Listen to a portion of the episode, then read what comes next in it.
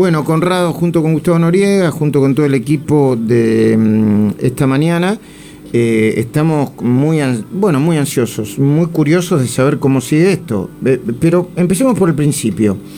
Eh, la cancelación de viajes de Brasil, Chile y México, ¿qué preanuncia? Eh, ¿Tenemos que estar preparados para qué, Conrado? Buen día. Buen día, Luis y todos.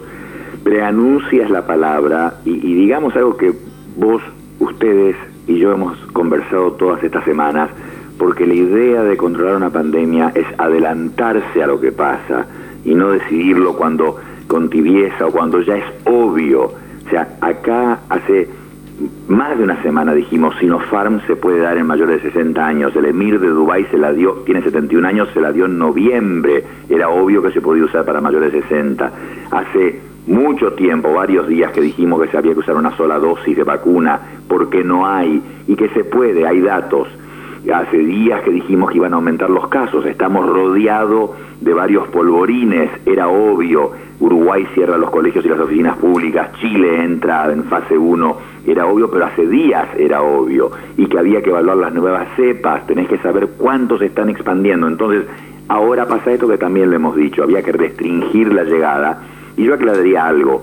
Si el que va a viajar hacia acá se hace una PCR antes de salir, negativa, y se hace otra cuando llega a negativa, y se va a la casa y dice que le van a hacer otra a los 10 días, eso, eso no va a frenar que entre gente infectada. La gente tiene que encerrarse, tiene que ir a algún lugar 10 días, porque la PCR antes de salir de donde estén y la negativa cuando llega a Ezeiza no te dice que no está infectado, porque vos sabés que hasta 7, 8 días después de haberte infectado, no te da positiva o puede no darte positiva.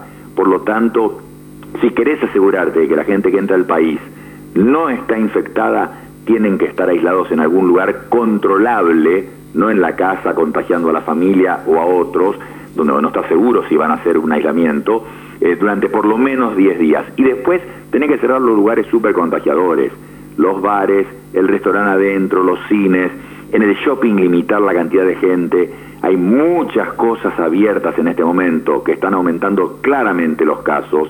Se lee 8.000, pero estamos viendo en las guardias y en los sanatorios una gran cantidad de gente que está entrando. Eh, eh, habría que limitar, no cerrar la economía, nadie dice eso, pero para no tener que cerrar la economía, que París va a cerrar varias semanas, están considerando cerrar varias semanas, eh, tenés que cerrar, sí, o limitar los lugares que sabés que son súper contagiadores. Entiendo.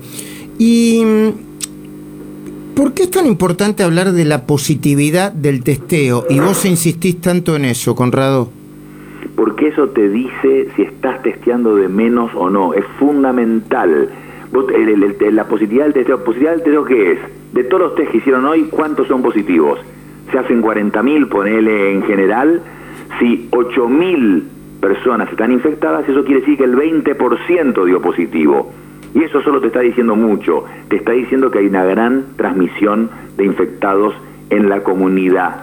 Eh, te está diciendo que estás haciendo pocos test. Si el 20% te dan positivos, eso te está diciendo que estás haciendo test de menos y que estás dejando gente infectada en la comunidad que está contagiando a otros.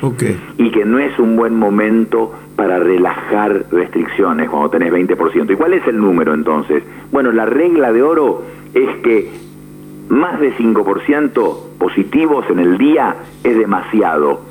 Más de 5% es demasiado. La Organización Mundial de la Salud dijo que vos tenés que tener menos de 5% de test positivos en un día durante dos semanas para considerar relajar medidas. Es decir, si hacen 40.000 por día, serían 2.000 infectados en la Argentina que tendríamos que tener para considerar una relajación o algo así. Y después, cuidado con la inmunidad de rebaño. Vos tenés, cuando la gente que tiene inmunidad de rebaño por vacunación va a tener pocos test positivos. ¿Por qué? Porque tenés inmunidad de rebaño y, el virus no se puede expandir. Pero también cuidado, porque en Nueva Zelanda ahora hay pocos test positivos, pero no tienen inmunidad de rebaño. Hay pocos test positivos porque no hay infectados, porque hacen las cosas muy bien, no tienen infectados, entonces poca gente, muy poca, no lo necesita. de gente que le da positivo.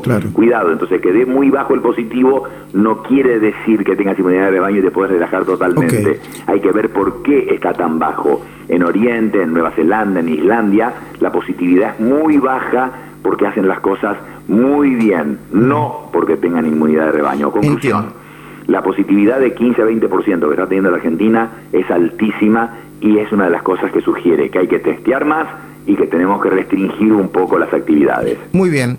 Y luego, eh, que esto también es, una, es, un dato muy importante cuando se termina de confirmar, ¿cuál es el riesgo de infección?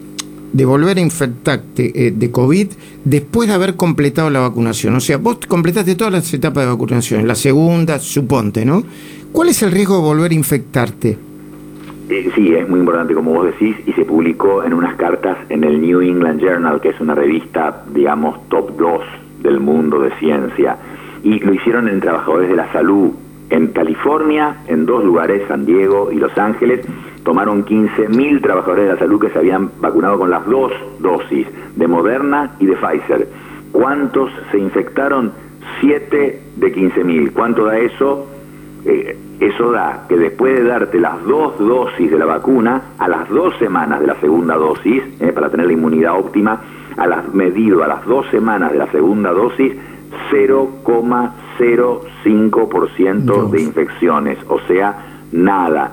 Y repitieron el estudio en Texas de 8.000 trabajadores de la salud que se eh, dieron las dos dosis, ¿cuántos se infectaron después de dos semanas de la segunda dosis?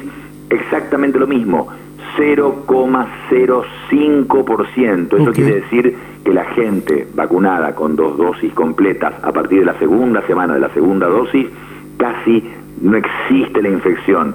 Y, y sí, y en el medio de las dos dosis se infectó alguien, algunos cientos de personas, de esos miles que te nombré, pero son muy pocos. Después de la a la semana de la primera dosis, 2,5% de infectados. A las dos semanas de la primera dosis, de la primera, ¿eh? sin haber completado la vacunación, 1,2%. Esto quiere decir, en resumen, la vacunación protege muy, significativamente. Cuando es completa, bueno, tremendamente. Dije 0,05% de infectados después de dos dosis. Pero incluso con una dosis, ahí viste que muy poca gente se infectaba. Eh. Ahora el próximo paso es hacer el mismo estudio en la población general. Este es un estudio en trabajadores de salud. Gustavo Noriega, Conrado te escucha para cerrar el comentario de hoy. Buen día, Conrado. ¿Qué tal, Gustavo? Eh, eh, esta, esta apertura de la Sinofan para mayores de 60 años, ¿te parece que cambia bastante el panorama y por otra parte no, no debería impedir totalmente que aparezcan jovencitos vacunándose este, ya sin excusas? Eh, eh, dos cosas.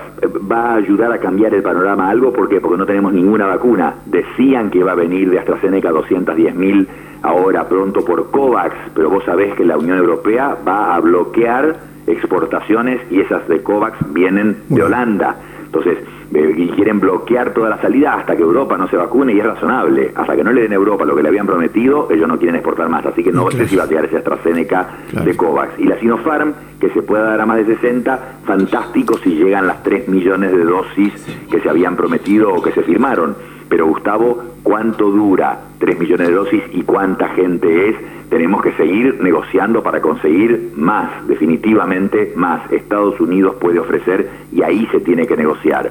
Eh, eh, eso es, fundamental, se nos acaban, o sea, 3 millones van a ayudar, pero durante un tiempo relativamente corto. Gracias, Conrado. Gracias por el tiempo, Conrado, muy, muy detallada tu explicación. un abrazo grande, buen fin de semana. Igualmente.